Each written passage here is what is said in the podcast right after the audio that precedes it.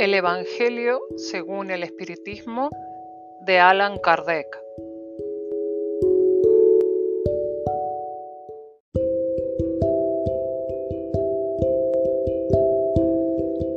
Capítulo 12. Amad a vuestros enemigos.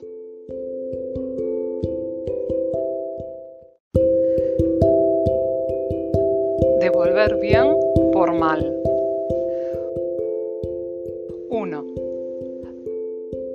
Habéis oído que fue dicho, amarás a tu prójimo y aborrecerás a tu enemigo. Mas yo os digo, amad a vuestros enemigos, haced bien a los que os aborrecen, y rogad por los que os persiguen y calumnian, para que seáis hijos de vuestro Padre que está en los cielos, el cual hace nacer su sol sobre buenos y malos, y llueve sobre justos y pecadores.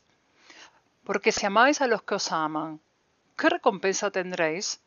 ¿No hacen también lo mismo los publicanos? Y si saludareis tan solamente a vuestros hermanos, ¿qué hacéis de más? ¿No hacen esto mismo los gentiles? Porque os digo que si vuestra justicia no fuere mayor que la de los escribas y fariseos, no entraréis en el reino de los cielos. San Mateo capítulo 5, versículo del 43 al 47 y versículo 20. 2.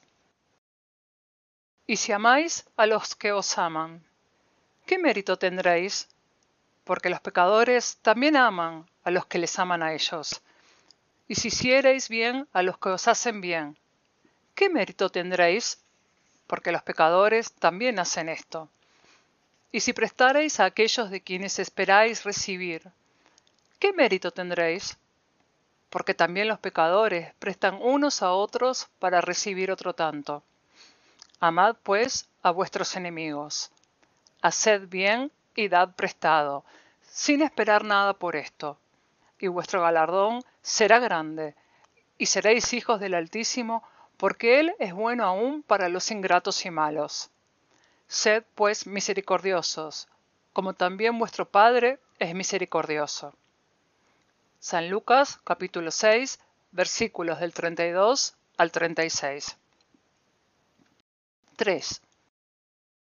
Si el amor del prójimo es el principio de la caridad, amar a sus enemigos es su aplicación sublime, porque esta virtud es una de las mejores victorias contra el egoísmo y el orgullo. Sin embargo, generalmente se equivocan sobre el sentido de la palabra amor en esta circunstancia.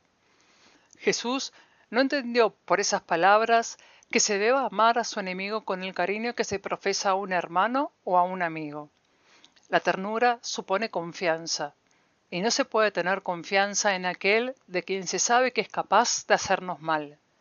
Y no se pueden tener con él las expansiones de la amistad, porque se sabe que sería capaz de abusar de ellas.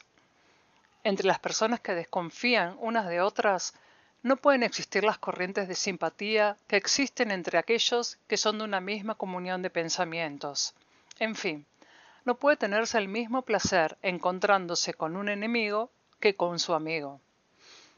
Este sentimiento es también el resultado de una ley física, la de la asimilación y de la repulsión de los fluidos. El pensamiento malévolo dirige una corriente fluídica cuya impresión es penosa el pensamiento benévolo nos envuelve en una emanación agradable y de ahí resulta la diferencia de sensaciones que se experimentan al aproximarse un amigo o un enemigo. Amar a sus enemigos no puede, pues, significar que no debe hacerse ninguna diferencia entre ellos y los amigos. Este precepto parece difícil e incluso imposible de practicar, porque se cree falsamente que prescribe que otorguemos a ambos el mismo puesto en el corazón. Si la pobreza de las lenguas humanas obliga a servirse de las mismas palabras para expresar diversos grados de sentimiento, la razón debe establecer la diferencia según los casos. Amar a tus enemigos no es tenerles un afecto que no está en la naturaleza, porque el contacto de un enemigo hace latir el corazón de muy diferente modo que el de un amigo. Es no tenerle ni odio ni rencor, ni deseo. La venganza es perdonarle sin segunda intención y sin condición el mal que nos hace. sin poner ningún obstáculo a la reconciliación. Es desearles bien en vez de quererles mal. Alegrarse en vez de afligirse del bien que les acontece. Tenderles una mano caritativa en caso de necesidad. Abstenerse en palabras y en acciones de todo lo que pueda perjudicarles. Es, en fin, devolverles siempre bien por mal, sin intención de humillarles. Cualquiera que haga esto cumple las condiciones del mandamiento, amad a vuestros enemigos. 4. Amar a sus enemigos es un despropósito para los incrédulos. Aquel para quien la vida presente es el todo, solo ve en su enemigo un ser pernicioso que turba su reposo y del que solo la muerte puede desembarazarle. De ahí viene el deseo de venganza. No tiene ningún interés en perdonar si no es para satisfacer su orgullo a los ojos del mundo. Aún perdonar, en ciertos casos, le parece una debilidad indigna de él. Si no se venga, no deja por eso de guardar rencor y un secreto deseo de perjudicarle. Para el creyente, pero sobre todo para el espiritista, la manera de ver es muy diferente, porque dirige sus miradas al pasado y al porvenir, entre los que la vida presente solo es un punto. Sabe que por el propio destino de la tierra debe esperar encontrar en ella hombres malvados y perversos, que las maldades a que está expuesto forman parte de las pruebas que debe sufrir, y el punto de vista elevado en que se coloca hace que las vicisitudes le sean menos amargas, ya provengan de los hombres o de las cosas. Si no murmura de las pruebas, tampoco debe murmurar de los que son instrumento de aquellas. Si en vez de quejarse da gracias a Dios porque le prueba, debe también dar gracias a la mano que le proporciona ocasión de manifestar su paciencia y su resignación. Este pensamiento le dispone naturalmente al perdón. Siente, además, que cuanto más generoso es, más engrandece a sus propios ojos, y se encuentra fuera del alcance de los disparos malévolos de su enemigo. El hombre que ocupa un puesto elevado en el mundo no se considera ofendido por los insultos de aquel a quien mira como inferior. Lo mismo sucede con el que se eleva en el mundo moral sobre la humanidad material. Comprende que el odio y el rencor le envilecerían y le rebajarían. Luego, para ser superior a su adversario, es preciso que tenga el alma más grande, más noble y más generosa. Los enemigos desencarnados. 5.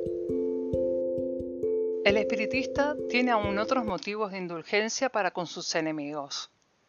En primer lugar, sabe que la maldad no es el estado permanente de los hombres, que es una imperfección momentánea y que de la misma manera que el niño se corrige de sus defectos, el hombre malo reconocerá un día sus malas obras y se volverá bueno. Sabe también que la muerte solo le libera de la presencia material de su enemigo, pero que éste puede perseguirle con su odio aún después de haber abandonado la tierra.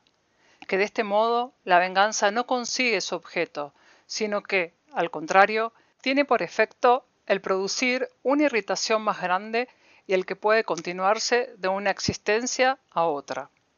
Correspondía al espiritismo probar por la experiencia y la ley que rige las relaciones del mundo visible con el mundo invisible que la expresión ahogar en sangre la ira es radicalmente falsa y que la verdad es que la sangre conserva el odio hasta más allá de la tumba, dando por consiguiente una razón de ser efectiva y una utilidad práctica del perdón a la sublime máxima de Cristo. Amad a vuestros enemigos. No hay corazón, por perverso que sea, que no se conmueva con los buenos procederes. Aún sin darse cuenta de ello, con los buenos procederes se elimina, por lo menos, todo pretexto de represalias. De un enemigo puede hacerse un amigo antes y después de la muerte. Con los malos procederes se le irrita, y entonces es cuando él mismo sirve de instrumento a la justicia de Dios para castigar al que no ha perdonado. 6. Pueden, pues, tenerse enemigos entre los desencarnados y entre los encarnados. Los enemigos del mundo invisible manifiestan su malevolencia por las obsesiones y las subyugaciones, a las que están sujetas tantas personas y que son una variedad en las pruebas de la vida. Tanto estas pruebas como las otras ayudan al progreso y deben ser aceptadas con resignación y como consecuencia de la naturaleza inferior del globo terrestre. Si no hubiese hombres malos en la tierra, no habría tampoco espíritus malos a su alrededor. Si, pues, debemos indulgencia a los enemigos encarnados, ha de tenerse la misma hacia quienes están desencarnados. En otro tiempo se sacrificaban víctimas sangrientas para apaciguar a los dioses infernales, que eran los espíritus malos. A los dioses infernales han sucedido los demonios, que son la misma cosa. El espiritismo viene a probar que esos demonios no son más que las almas de los hombres perversos que aún no se han despojado de los instintos materiales, que no se apaciguan sino por el sacrificio de su odio, es decir, por la caridad que la caridad no tiene solo por efecto impedir que hagan el mal, sino el de conducirles al camino del bien y contribuir a su salvación. Así es que la máxima, amad a vuestros enemigos, no está circunscrita al círculo estrecho de la tierra y de la vida terrestre, sino que entra en la gran ley de la solidaridad y de la fraternidad universal. Si alguno te hiere en la mejilla derecha, preséntale también la otra. 7. Habéis oído que se dijo, ojo por ojo y diente por diente. Mas yo os digo que no resistáis al mal. Antes bien, al que te abofetee en la mejilla derecha, ofrécele también la otra. Y al que quiera pleitear contigo para quitarte la túnica, déjale también la capa. Y al que te obligue a ir cargado mil pasos, ve con él otros dos mil más. Da al que te pidiere, y al que te quiere pedir prestado, no le vuelvas la espalda. San Mateo capítulo 5 versículos del 38 al 42. 8. Las preocupaciones del mundo sobre lo que se llama entre los hombres punto de honor dan esa susceptibilidad sombría, nacida del orgullo y de la exaltación de la personalidad que conduce al hombre a devolver injuria por injuria, herida por herida, lo que parece justo a aquel cuyo sentido moral no se eleva sobre las pasiones terrestres.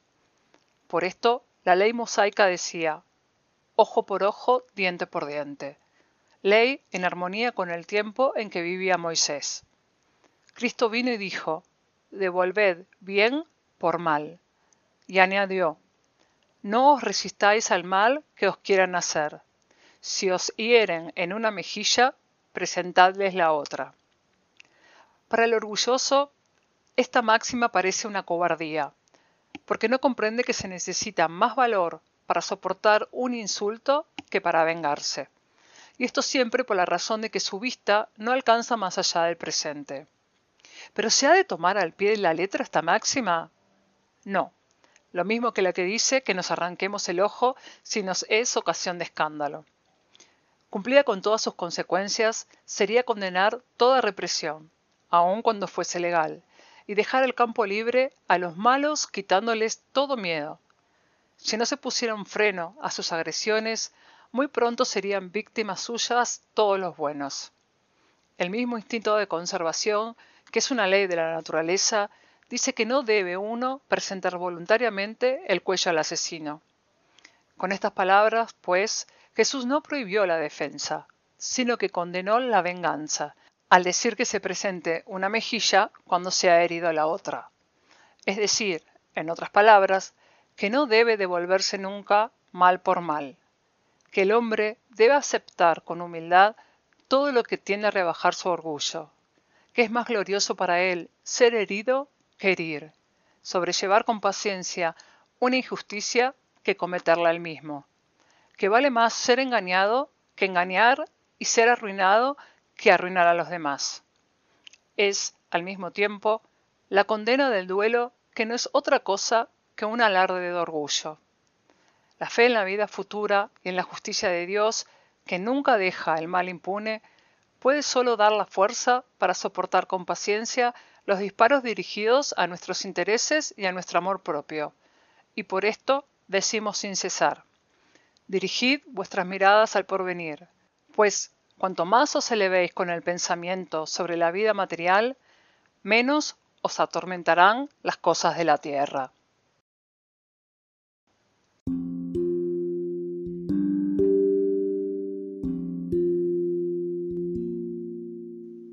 Instrucciones de los Espíritus.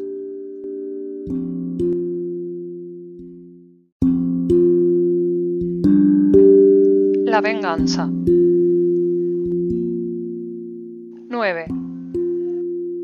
La venganza es el último resto abandonado por las costumbres bárbaras que tienden a borrarse de entre los hombres así como el duelo es uno de los últimos vestigios de las costumbres salvajes entre las cuales se debatía la humanidad al principio de la era cristiana.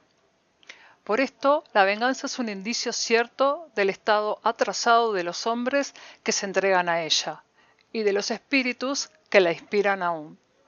Así pues, amigos míos, ese sentimiento nunca debe hacer vibrar el corazón del que se llama y se afirma espiritista. Vengarse, ya lo sabéis, es contrario a esta prescripción de Cristo. Perdonad a vuestros enemigos. Que el que se niega a perdonar no solo no es espiritista, sino que tampoco es cristiano. La venganza es una inspiración tanto más funesta cuanto que la falsedad y la bajeza son sus asiduas compañeras. En efecto, el que se abandona a esa fatal y ciega pasión casi nunca se venga a cara descubierta. Cuando es el más fuerte, se lanza como una fiera sobre el que llama a su enemigo. Apenas la vista de éste inflama su pasión, su cólera y su odio. Pero con mucha frecuencia reviste una apariencia hipócrita, disimulando en lo más íntimo de su corazón los malos sentimientos que le animan, toma caminos extraviados, sigue en la sombra a su enemigo, que no abriga desconfianza, y espera el momento propicio para herirle sin peligro se oculta de él espiándole sin cesar, le tiende lazos odiosos y cuando tiene ocasión derrama el veneno en su copa. Cuando su odio no llega a tales extremos, entonces le ataca en su honor y sus afectos. No retrocede ante la calumnia y sus insinuaciones pérfidas, hábilmente sembradas por todas partes, van extendiéndose por su camino. Así es que, cuando aquel a quien persigue se presenta en las reuniones por donde ha pasado su aliento envenenado, se asombra de hallar semblantes fríos en donde otras veces los encontraba amigos y benévolos. Queda estupefacto cuando las manos que buscaban la suya se niegan a apretarla. En fin, queda anonadado cuando sus más queridos amigos y compañeros se desvían y huyen de él. Ah, el cobarde que se venga de ese modo es cien veces más culpable que el que va derecho a su enemigo y le insulta cara a cara. Atrás, pues, esas costumbres salvajes, atrás esos usos de otro tiempo. Todo espiritista que pretendiese hoy tener aún el derecho de vengarse sería indigno de figurar por más tiempo en la falange que ha tomado por divisa. Sin caridad no hay salvación. Pero no, no debo abrigar la idea de que un miembro de la gran familia espiritista pueda nunca, en lo sucesivo, ceder al impulso de la venganza más que para perdonar. Julio Olivier, París, 1862. El odio. 10. Amaos los unos a los otros y seréis felices. Procurad, sobre todo, amar a los que os inspiren indiferencia, odio o desprecio. Cristo, vuestro modelo, os dio ese ejemplo de abnegación. Misionero de amor, amó hasta dar su sangre y su vida. El sacrificio que os obliga a amar a los que os ultrajan y os persiguen es penoso, pero esto es precisamente lo que os hace superiores. Si los aborrecieseis como ellos os aborrecen, no valdrías más que ellos. Es la hostia sin mancha ofrecida a Dios en el altar de vuestros corazones, hostia de agradable aroma cuyos perfumes suben hasta Él. Aunque la ley de amor quiera que indistintamente se ame a todos los hermanos, no endurece el corazón contra los malos procederes. Por el contrario, la prueba es más penosa, lo sé, puesto que durante mi última existencia terrestre experimenté este tormento. Pero Dios existe y castiga en esta vida y en la otra a los que faltan a la ley de amor. No olvidéis, queridos hijos, que el amor os aproxima a Dios y que el odio os aleja de él. Fenelón, Burdeos, 1861. El duelo. 11. Solo es grande aquel que, considerando la vida como un viaje que debe conducirlo a un fin, hace poco caso de las asperezas del camino y no se deja desviar un instante de la senda recta, dirigiendo sin cesar la vista hacia el término de la carrera. Poco importa que los abrojos y las espinas del sendero amenacen con arañarle. Le rozan sin alcanzarle y no obstante no deja de seguir su curso. Exponer su vida para vengar una injuria es retroceder ante las pruebas de la vida. Es siempre un crimen a los ojos de Dios, y si no fueseis engañados, como lo sois, por vuestras preocupaciones, sería una ridícula y suprema locura a los ojos de los hombres. En el homicidio por el duelo hay crimen, y vuestra legislación misma lo reconoce. Nadie tiene derecho en ningún caso a atentar contra la vida de su semejante. Crimen a los ojos de Dios que os ha trazado vuestra línea de conducta. En esto, más que en otra cosa, sois jueces en vuestra propia causa. Acordaos de que se os perdonará del mismo modo que vosotros perdonéis. Por el perdón os acercáis a la divinidad, porque la clemencia es hermana del poder. Mientras que una gota de sangre humana se derrame en la tierra por la mano de los hombres, el verdadero reino de Dios aún no habrá llegado. Reino de paz y de amor que debe para siempre jamás desterrar de vuestro globo la animosidad, la discordia y la guerra. Entonces, la palabra duelo ya no existirá en vuestro lenguaje, sino como un lejano y vago recuerdo de un pasado que ya no existe. Los hombres no conocerán entre ellos otro antagonismo que la noble rivalidad del bien. Adolfo, obispo de Argel, Marmandé, 1861. 12. Sin duda que el duelo puede, en ciertos casos, Será una prueba de valor físico y del desprecio de la vida, pero incontestablemente es prueba de una cobardía moral como el suicidio. El suicida no tiene el valor de afrontar las vicisitudes de la vida y el duelista no tiene el de afrontar las ofensas. ¿No os ha dicho Cristo que hay más honor y valor en presentar la mejilla izquierda al que ha sido herida la derecha que en vengarse de una injuria? ¿No dijo también a Pedro en el huerto de los olivos, mete tu espada en la vaina, porque el que mate por la espada, por la espada perecerá? Con estas palabras, ¿no ha condenado Jesús para siempre el duelo? En efecto, hijos míos, ¿qué significa ese valor nacido de un temperamento violento, sanguinario y colérico que ruge la primera ofensa? ¿Dónde se halla, pues, la grandeza del alma del que, a la menor injuria, quiere lavarla con sangre? Pero que tiemble, porque siempre en el fondo de su conciencia oirá una voz que le dirá, Caín, Caín, ¿qué has hecho de tu hermano?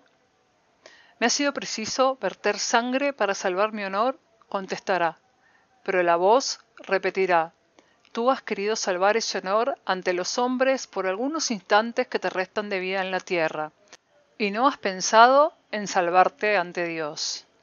Pobre loco, cuánta sangre, pues, no os pediría Cristo por todos los ultrajes que recibió.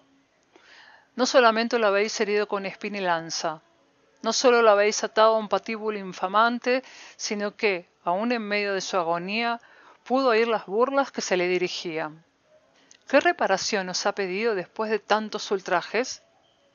El último grito del Cordero fue una oración por sus verdugos. Oh, perdonad como Él y rogad por los que os ofenden. Amigos, acordaos de este precepto. Amaos los unos a los otros. Y entonces, al golpe dado por el odio, contestaréis con una sonrisa, y al ultraje con el perdón. Sin duda, el mundo se alzará furioso y os tratará de cobardes. Levantad entonces la cabeza bien alta, y mostrad que vuestra frente no temería tampoco en coronarse de espinas, a ejemplo de Cristo, pero que vuestra mano no quiere ser cómplice de un asesinato, que autoriza, dejámoslo así, una falsa honra que no es otra cosa que orgullo y amor propio. Dios, al crearnos, ¿os dio el derecho de vida y muerte a los unos sobre los otros? No, solo ha dado ese derecho a la naturaleza para reformarse y reconstruirse. Pero a vosotros ni siquiera os ha dado el permiso de disponer de vosotros mismos. Como el suicida, el duelista será marcado con sangre cuando comparezca ante Dios, y al uno y al otro el soberano juez prepara duros y largos castigos. Se amenazó con su justicia al que dice a su hermano, Raca, cuánto más severa será la pena para el que comparezca ante él con las manos tenidas por la sangre de su hermano. San Agustín, París, 1862. 13. El duelo es, como lo que en otro tiempo se llamaba juicio de Dios, una de esas instituciones bárbaras que rigen aún en la sociedad. ¿Qué diríais vosotros, sin embargo, si vieseis sumergir a los dos antagonistas en agua hirviendo o sometidos al contacto de un hierro candente para dirimir la querella y dar la razón al que resistiera mejor la prueba? ¿Calificarías de insensatas estas costumbres? El duelo es aún peor que todo esto. Para el duelista diestro es un asesinato cometido a sangre fría y con toda la premeditación necesaria porque está seguro del golpe que dirigirá. Para el adversario casi cierto de sucumbir en razón de su debilidad y de su inexperiencia, es un suicidio cometido con la más fría reflexión. Ya sé que muchas veces se procura evitar esta alternativa igualmente criminal, sometiéndose a la suerte. Pero entonces, ¿no se vuelve acaso bajo otra forma al juicio de Dios de la Edad Media? Y aún en aquella época era mucho menos culpable. El nombre mismo de juicio de Dios indica una fe sencilla, es verdad, pero en fin, una fe en la justicia de Dios, que no podrá dejar sucumbir a un inocente, mientras que en el duelo se somete a la fuerza bruta de tal modo que muy a menudo el ofendido es el que sucumbe. Oh, estúpido amor propio, tonta vanidad y loco orgullo. ¿Cuándo pues seréis reemplazados por la caridad cristiana, el amor al prójimo y la humildad, cuyo ejemplo y precepto dio Cristo? Solo entonces desaparecerán esas monstruosas preocupaciones que aún gobiernan a los hombres y que las leyes son incapaces de reprimir, porque no basta prohibir el mal y prescribir el bien. Es necesario que el principio del bien y del horror al mal estén en el corazón del hombre. Un espíritu protector 1861. 14. ¿Qué opinión se formarán de mí, decís a menudo, si me niego a la reparación que se me ha pedido o si no la pido al que me ha ofendido? Los locos como vosotros, los hombres atrasados, os vituperarán, pero los ilustrados con la antorcha del progreso intelectual y moral dirán que obráis según la verdadera prudencia. Reflexionad un poco. Por una palabra, muchas veces dicha sin pensar, o muy inofensiva de parte de uno de vuestros hermanos, vuestro orgullo se resiente, le contestáis de un modo acalorado y de ahí surge una provocación. Antes de llegar al momento decisivo, ¿os preguntáis si obráis como cristiano? ¿Qué cuenta daréis a la sociedad si la priváis de uno de sus miembros? ¿Pensáis acaso en el remordimiento de haber quitado un esposo a la esposa, un hijo a su madre, un padre a sus hijos? Es cierto que el que ha ofendido debe una reparación, pero ¿no es mucho más honroso para él darla espontáneamente, confesando su error, que exponer la vida de aquel que tiene derecho a quejarse? En cuanto al ofendido, estoy de acuerdo en que alguna vez puede ser gravemente maltratado, ya en su persona, ya con relación a los individuos que nos atañen de cerca. No solo el amor propio es el herido, también lo es el corazón y sufre. Pero además de que es una estupidez jugarse la vida con un miserable capaz de una infamia, por ventura, muerto éste, ¿no subsiste la afrenta cualquiera que sea?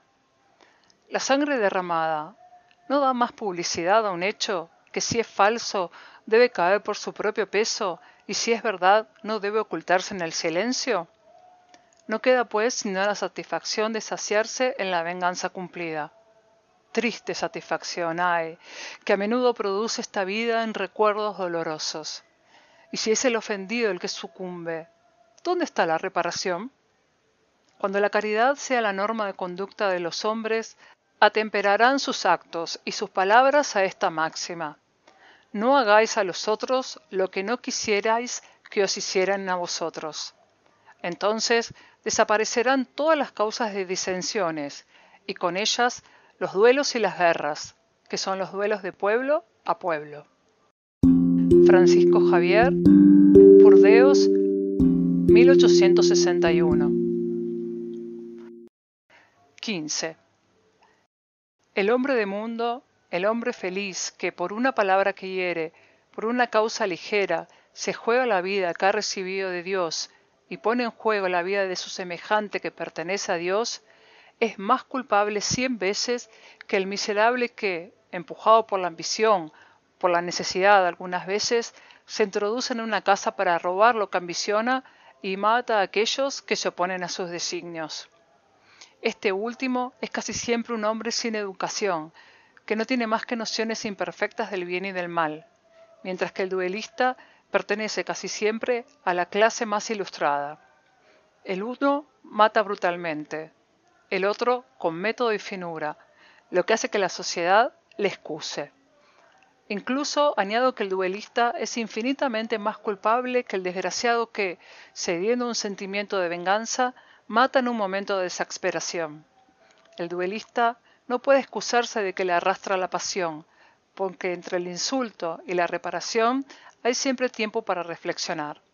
Obra, pues, fríamente y con designio premeditado.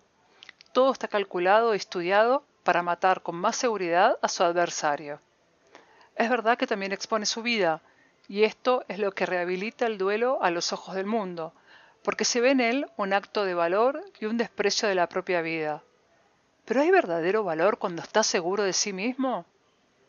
El duelo, resto del tiempo de la barbarie en que el derecho del más fuerte era la ley, desaparecerá cuando se haga más sana apreciación del verdadero punto de honor, a medida que el hombre tenga una fe más viva en la vida futura. San Agustín, Burdeos, 1861 16. Observación. Los duelos son cada día menos frecuentes y si de vez en cuando vemos aún dolorosos ejemplos, el número no puede compararse con el de otros tiempos. Antiguamente un hombre no salía de su casa sin prevenirse para un encuentro y tomaba todas las precauciones en consecuencia. Una señal característica de las costumbres del tiempo y de los pueblos es la costumbre de llevar ostensible u ocultamente armas ofensivas y defensivas.